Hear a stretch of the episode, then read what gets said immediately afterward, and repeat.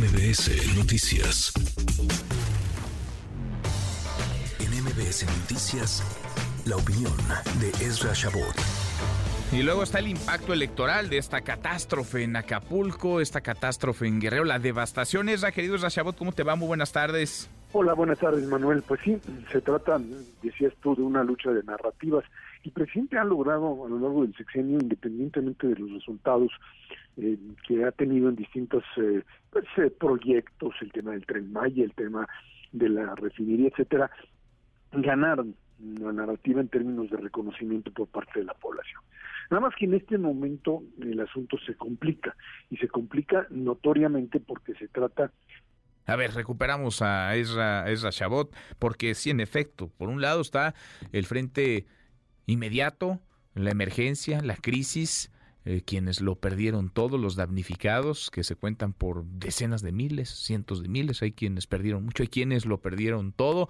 Luego está el asunto de la reconstrucción, la reactivación económica, comercios, por ejemplo, porque sin economía, pues no puede haber una salida del puerto hacia adelante, sin economía abierta, sin economía activa, sin centros comerciales, sin hoteles abiertos, sin comercios, restaurantes operando, difícilmente se va a levantar Acapulco Guerrero, su gente vive, sobreviven con los ingresos que se generan por el turismo. Luego está la reacción del gobierno, del gobierno federal, del gobierno estatal y municipal, las fallas, los hierros y también, por supuesto, el impacto que todo esto traerá. Porque sí, una cosa tiene razón el presidente, quienes utilizan esto con fines electorales. El asunto es que si el manejo fuera pulcro y las emergencias se condujeran con coordinación, con puntería, con atino, pues difícilmente alguien se podría colgar de la tragedia, pero si hay un desastre, si el huracán se fue, pero el desastre se quedó, entonces claro que hay quienes van a lucrar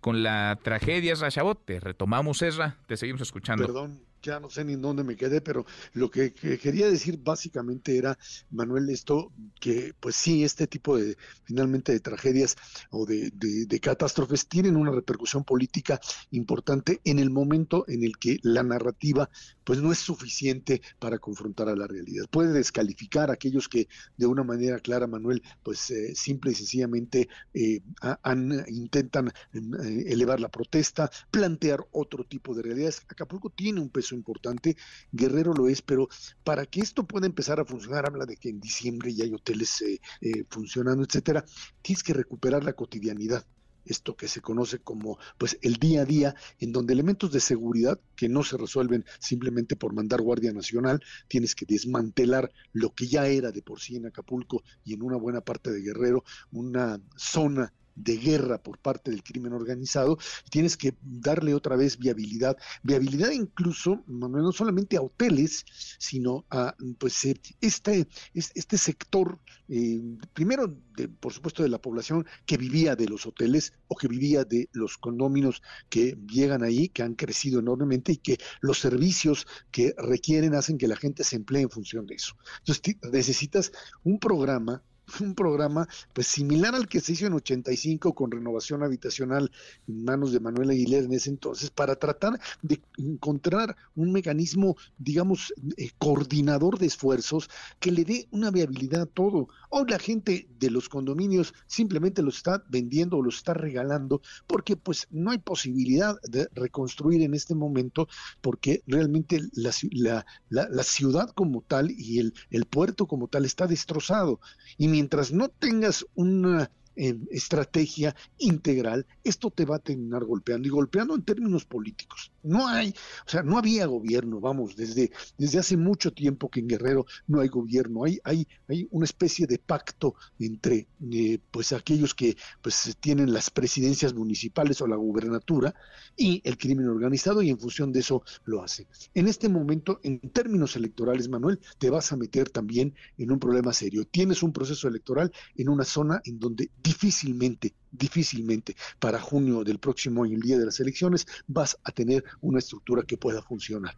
Que Guerrero pese o no pese en la votación nacional, ese es otro asunto, pero lo que sí me queda claro es que si no le meten si no le meten inteligencia, dinero, organización, seguridad en forma racional, más allá del discurso, esto amenaza con convertirse no solo en una bandera política de la oposición, porque finalmente tu obligación como gobierno es gobernar, resolver, y si no lo haces, pues sea catástrofe o no sea, te lo van a cuestionar la oposición. Si no lo hacen, simplemente esto le puede pegar fuertemente y de hecho, pues ya lo hacen ciertos niveles de la popularidad del presidente. Creo que en todo caso se requeriría, pues eso, entregar de alguna manera el control de la zona básicamente a profesionales, a gente que sabe actuar y no a políticos que simple y sencillamente siguen buscando raja con respecto a lo que sucede dentro del propio del propio Estado, Manuel. Y eso creo que es lo fundamental en este momento. Pues sí, pues sí.